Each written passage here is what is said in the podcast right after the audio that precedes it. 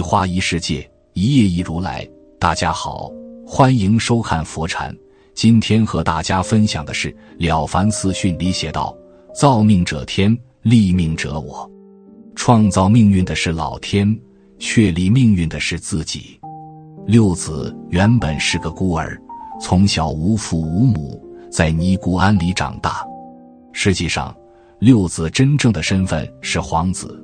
只不过做了皇室争权夺利的牺牲品，被人用狸猫换太子，换出了皇宫。不过，他却大难不死，被带出皇宫后，被几个侍卫放在木盆里随波逐流，被几个尼姑救起。在六子的记忆中，他对父母没什么印象，因此他一直以为自己就是个孤儿。五岁那年，突然下了一场大雨，安堂整个都被淹了。他被困在里面整整三天，以为自己死定了。岂料在最后时刻，他师傅及时把泥挖开，把救了出来。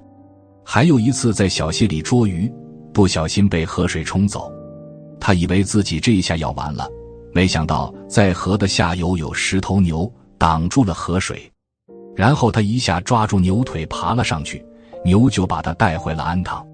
因此，你不管出生平民家。还是贵族家庭，这些都是不由人的选择。哪怕就像六子一样，在皇宫出生，在平民圈中长大，这些人只能默默的接受上天的安排。当你懂得顺其自然的做人处事之后，你慢慢的就会明白何为人事，何为天意。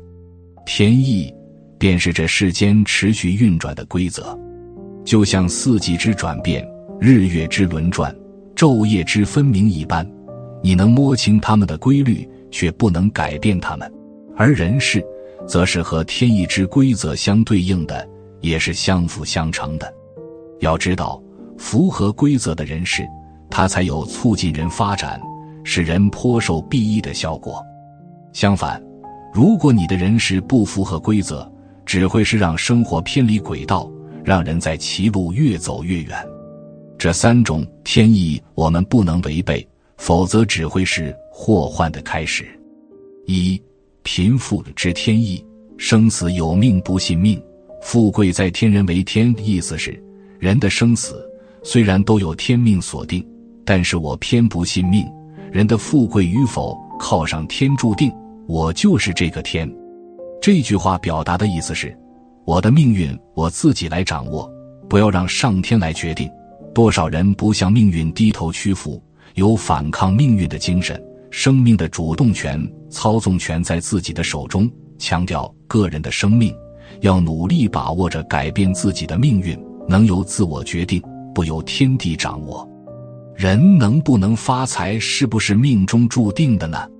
命运这东西，谁也琢磨不透。说命中注定吧，有些人生下来就是富二代；说命中注定吧。有很多人因为一些莫名其妙的原因从富到贫，而我也曾经接触过一些对周易、命相学研究颇深的大家，他们是这样回答我的：三分天注定，七分靠努力。说起发财，就不得不提一下什么是发财：月入一万，买彩票中了一百万，还是说存款几个亿？本身人与人的认知就相差很大，对发财的定义标准也是不同的。可能对于一个乞丐来说，你给他五块钱，他就认为自己发财了；你给一个小孩子十块钱，他就认为自己暴富了。但如果你给一个千万富翁十万块钱，他也不觉得怎样。但如果你把这十万块钱给了一个急需钱救命的人，他会认为这就是一次发财。所以。人能不能发财，要看自己定的标准是什么。我们可以举个例子，假设我们认为白白的得到五块钱就是发财，那只要你开口问我要，我就可以给你五块钱，满足你这个愿望。你说这是命中注定的还是啥？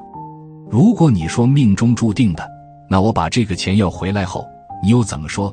你说这也是命中注定的，那我再还给你呢？这又怎么算？这一来二去的，其实并没有那么多命中注定，只不过是老天注定了你我相遇，而你要做的就是想办法让我给你五块钱。前面是命中注定的，而后面是你需要能力的。其实发财也一样。假设我们是个普通人，我们认为有车有房就是发财，那么我们从踏入社会开始努力，最终实现了这个目标。那么此时的你就是命中注定你要发财，但这些财也是靠你一点一点积累来的。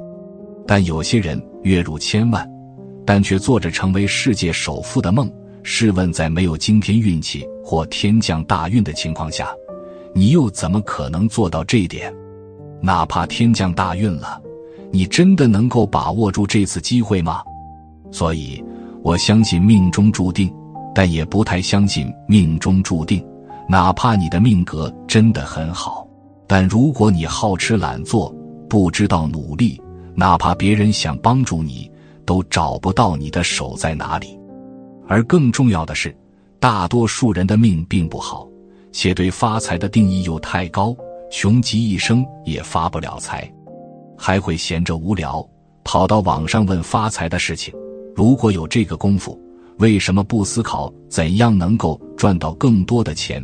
赚到钱就是你发财的起点。如果一直积累下去，那可不是一加一等于二那么简单。但不努力，你肯定什么都得不到。哪怕你是命中注定发财的命。最终也让你自己把运气给弄没了。很多时候不是我们运气不好，只是我们没有抓住那一生中仅出现那么一次或两次的机遇而已。如果你抓住了人生中的每一次机遇，发财只是个过程而已。二生死之天意。宋代张载在《西明》中写道：“存无顺势，美无宁也。”当我们还活着的时候。就该顺应乾坤之规则，而当我们老去的时候，则要感到宁静，因为生和死，这都是世间轮转之规律，谁也不能改变。就像春夏秋冬一样，春夏为繁盛，秋冬为枯残，这四个季节，这两个对比，才让他们构成了这个生生不息的人世间，也让天地变得分明起来。世界上第一家现代意义上的临终关怀机构——英国圣克里斯多夫临终关怀院的门墙上，镌刻着一段广为传扬的名言：“你是重要的，因为你是你，你一直活到最后一刻，仍然是那么重要。我们会尽一切努力帮助你安详逝去，但也尽一切努力令你活到最后一刻。对于生死，我们不要想太多，生活该怎么过？”那就怎么过？遇到好吃的，那就去品尝一番；遇到好玩的，那就去玩弄一番；遇到有美景，那就去好好游历一番。人其实就是有今生而无来世，就算真的有来世，那个你也不再是你了。所以说，懂得活在当下，活好现在，才是人最大的本事和智慧。有诗云：“春有百花，秋有月。”夏有凉风，冬有雪。若无闲事挂心头，便是人间好时节。心在哪，你的意便在哪。只要正气明心，做人通透，明辨天地之道理，洞察世间之规律，你自然就会明白，生死之天意，不过是一种循环罢了，何足道哉？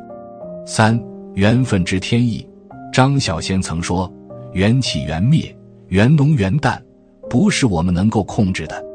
我们能做到的，是在因缘际会的时候，好好的珍惜那短暂的时光。此生你会遇上谁？和谁做陌路人？和谁做朋友？和谁成知己？和谁喜结连理？